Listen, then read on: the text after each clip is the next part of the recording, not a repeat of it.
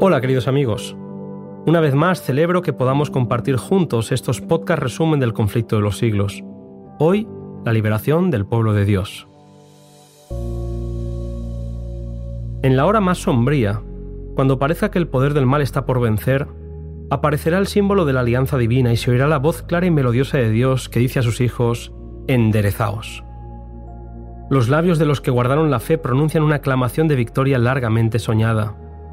Esa medianoche cuando Dios manifiesta su poder para librar a su pueblo. Sale el sol en todo su esplendor. Se suceden señales y prodigios con rapidez. La naturaleza entera parece trastornada. Y se oye una voz del cielo que proclama con poder, hecho es. Apocalipsis 16, 17. La voz sacude los cielos y la tierra donde un terremoto, cual no fue jamás desde que los hombres han estado sobre la tierra, Apocalipsis 16, 18, hace que los mismos fundamentos del planeta parezcan ceder. El mar es azotado con furor, se hunde en cordilleras, desaparecen islas habitadas y las más soberbias ciudades de la tierra son arrasadas. Los sepulcros se abren y muchos de los que duermen en el polvo de la tierra serán despertados, unos para vida eterna y los otros para vergüenza y confusión perpetua.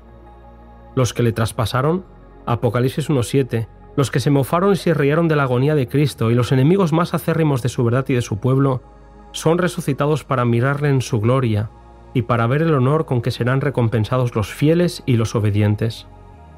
Ahí están los sacerdotes y los crueles soldados, que se burlaron y dañaron a Jesús. La majestuosidad de Dios, su poder eterno e incomparable, hace que los demonios tiemblen y confiesen la divinidad de Cristo, mientras que los hombres claman por misericordia acosados por el terror. Es el día anunciado por los profetas, el día de Jehová donde el resplandor de su majestad acabará con la altivez y la soberbia de los hombres. Las caras de los fieles, poco antes tan pálidas, tan llenas de ansiedad y tan demacradas, brillan ahora de admiración, fe y amor. La ley divina es de nuevo revelada ante los hombres, y los diez preceptos que el mundo rechazó son vistos en el cielo, inscritos como letras de fuego. Es triste, y desesperante ver a aquellos que pisotearon la ley y enseñaron que ésta había sido abolida porque se dan cuenta de que no tienen disculpa. Reconocen demasiado tarde que el día de reposo del cuarto mandamiento es la señal del Dios vivo. Ven demasiado tarde la verdadera naturaleza de su falso día de reposo y el fundamento arenoso sobre el cual construyeron. Se dan cuenta de que han estado luchando contra Dios. Desde el cielo se oye la voz de Dios que proclama el día y la hora de la venida de Jesús y promulga a su pueblo el pacto eterno. Pronto aparece en el este una pequeña nube negra, de un tamaño como la mitad de la palma de la mano. Es la nube que envuelve al Salvador y que a la distancia parece rodeada de oscuridad. El pueblo de Dios sabe que es la señal del Hijo del Hombre. En silencio solemne la contemplan mientras va acercándose a la tierra, volviéndose más luminosa y más gloriosa hasta convertirse en una gran nube blanca cuya base es como fuego consumidor y sobre ella el arco iris del pacto. Jesús marcha al frente como un gran conquistador. Ya no es varón de dolores, que haya de beber el margo cáliz de la frente de la maldición. Victorioso en el cielo y en la tierra, viene a juzgar a vivos y muertos. Con cantos celestiales los santos ángeles, en inmensa e innumerable muchedumbre, le acompañan en el descenso.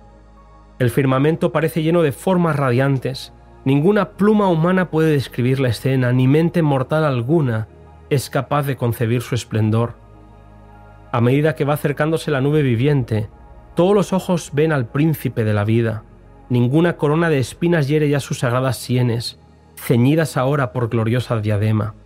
Su rostro brilla más que la luz deslumbradora del sol al mediodía, y en su vestidura y en su muslo tiene escrito este nombre, Rey de Reyes y Señor de Señores. Apocalipsis 19:16. Todo queda en silencio ante su presencia. Entonces se oye la voz de Jesús que dice, Sea suficiente mi gracia. Los justos lanzan un grito de triunfo mientras los ángeles cantan la victoria de Cristo. La escena es grandiosa. Mientras el cielo se recoge como un libro que se enrolla, la tierra tiembla ante su presencia y todo monte y toda isla se mueven de sus lugares. Los reyes de la tierra y los príncipes y los ricos y los capitanes y los fuertes, y todo siervo y todo libre se escondieron en las cuevas y entre las peñas de los montes. esperando que alguien los oculte de la ira del que está sentado en el trono y del Cordero. Ya no hay más burlas, solo queda el dolor para los que rechazaron la gracia, que recuerdan avisos despreciados, invitaciones rechazadas, privilegios desdeñados. En medio del espanto de los que rechazaron a Jesús se pueden oír las voces de los santos que exclaman en unánime júbilo, He aquí este es nuestro Dios, le hemos esperado, y Él nos salvará. Isaías 25:9. Las tumbas no pueden retener a aquellos que durmieron en Jesús. Su voz poderosa los despierta y los llama de nuevo a la existencia. Los resucitados se levantan con la lozanía y el vigor de la eterna juventud y unen sus voces con los justos vivos en prolongada y alegre aclamación de victoria. ¿Dónde está, oh muerte, tu aguijón? ¿Dónde, oh sepulcro, tu victoria?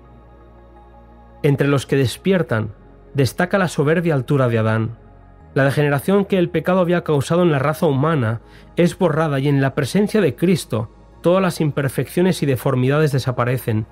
Y en un momento, en un abrir de ojos, los fieles discípulos de Cristo aparecerán en la hermosura de Jehová nuestro Dios, reflejando en espíritu, en cuerpo y en alma la imagen perfecta de su Señor. Santos ángeles, llevan a niñitos a los brazos de sus madres. Amigos a quienes la muerte tenía separados desde largo tiempo se reúnen para no separarse jamás y con cantos de alegría suben juntos a la ciudad de Dios. Es el viaje que hemos estado esperando. Las palabras no bastan para describir lo que ocurrirá a las puertas de la eterna morada. Nos reuniremos alrededor del Rey, cuya majestuosa estatura sobrepasa en mucho a la de los santos y de los ángeles, y cuyo rostro irradia amor benigno sobre ellos. Sobre la cabeza de los vencedores Jesús coloca una corona de gloria, y en cada corona un nombre nuevo. La música resuena, y los redimidos cantan al que nos amó, y nos ha lavado de nuestros pecados con su sangre, y nos ha hecho reyes y sacerdotes para Dios y su Padre, a Él sea la gloria e imperio para siempre jamás. Apocalipsis 1, 5 y 6. Entonces Jesús abre las puertas de la ciudad y con la voz más armoniosa que jamás hayamos oído pronuncia la bendición, Venid benditos de mi Padre, heredad el reino preparado para vosotros desde la fundación del mundo. Con amor inexpresable, Jesús admite a sus fieles en el gozo de su Señor. El Salvador se regocija al ver en el reino de gloria las almas que fueron salvadas por su agonía y humillación y los redimidos participarán de este gozo, al contemplar entre los bienaventurados a aquellos a quienes habían ganado para Cristo con sus oraciones, sus trabajos y sus sacrificios de amor. Jesús presenta al Padre a todos los redimidos y entonces se produce una escena preciosa. Es el encuentro entre el primer Adán y Jesús. Al ver las heridas que el pecado ocasionó en el Salvador, Adán cae de rodillas a los pies de Jesús y exclama, Digno, Digno es el Cordero que fue inmolado. El Salvador lo levanta con ternura y lo invita a disfrutar de lo que un día se perdió. Adán reconoce aquellos árboles, reconoce las vides que sus manos cultivaron, las flores que algún día fueron su deleite, y entonces comprende que este es en verdad el Edén restaurado, y que es mucho más hermoso ahora que cuando él fue expulsado, y come feliz el fruto del árbol de la vida que el Salvador le ofrece. La emoción es intensa.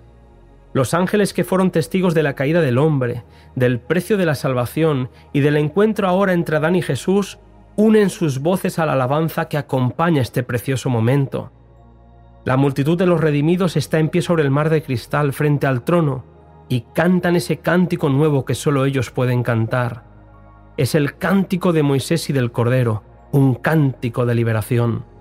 Han seguido al Cordero donde quiera que él ha ido y a partir de ese momento saben que no tendrán más hambre ni sed y el sol no caerá más sobre ellos ni ningún otro calor, porque el Cordero que está en medio del trono los pastoreará y los guiará a fuentes vivas de aguas y Dios limpiará toda lágrima de los ojos de ellos. Apocalipsis 7 del 14 al 17.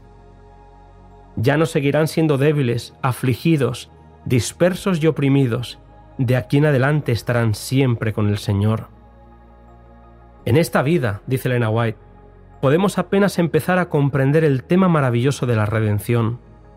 Con nuestra inteligencia limitada, podemos considerar con todo fervor la ignominia y la gloria y la vida y la muerte, la justicia y la misericordia que se tocan en la cruz, pero ni con la mayor tensión de nuestras facultades mentales llegamos a comprender del todo su significado. La largura y la anchura, la profundidad y la altura del amor redentor se comprenden tan solo confusamente. El plan de la redención no se entenderá por completo ni siquiera cuando los rescatados vean cómo serán vistos ellos mismos y conozcan cómo serán conocidos. Pero a través de las edades sin fin, nuevas verdades se desplegarán continuamente ante la mente admirada y deleitada. Aunque las aflicciones, las penas y las tentaciones terrenales hayan concluido, y aunque la causa de ellas haya sido suprimida, el pueblo de Dios tendrá siempre un conocimiento claro e inteligente de lo que costó su salvación. En una de mis declaraciones favoritas, Elena White afirma, la cruz de Cristo será la ciencia y el canto de los redimidos durante toda la eternidad. En el Cristo glorificado contemplarán al Cristo crucificado. El amado Dios, la majestad del cielo, el creador de todo y aquel al que los ángeles se deleitan en adorar, se humilló para levantar al hombre caído. Llevó la culpa y la vergüenza del pecado dando su vida en el Calvario para que nosotros tengamos vida. Este pensamiento despertará eternamente la admiración y la adoración del universo. El misterio de la cruz explica todos los demás misterios. Al contemplar el sacrificio de Cristo, entendemos los atributos de Dios, su misericordia, su compasión y su amor paternal se unen a la santidad, la justicia y el poder. En este lado de la eternidad, al conocer a Jesús, nos resulta hermoso y atractivo. Al otro lado de la eternidad, entenderemos que no se hubiera podido idear otro plan para salvarnos que el del sacrificio de su Hijo. Sé que cada vez estás más emocionado al escuchar los capítulos finales del conflicto de los siglos. A mí me pasa lo mismo. Es por eso que te invito a que nos volvamos a encontrar en el siguiente audio que llevará como título La desolación de la tierra.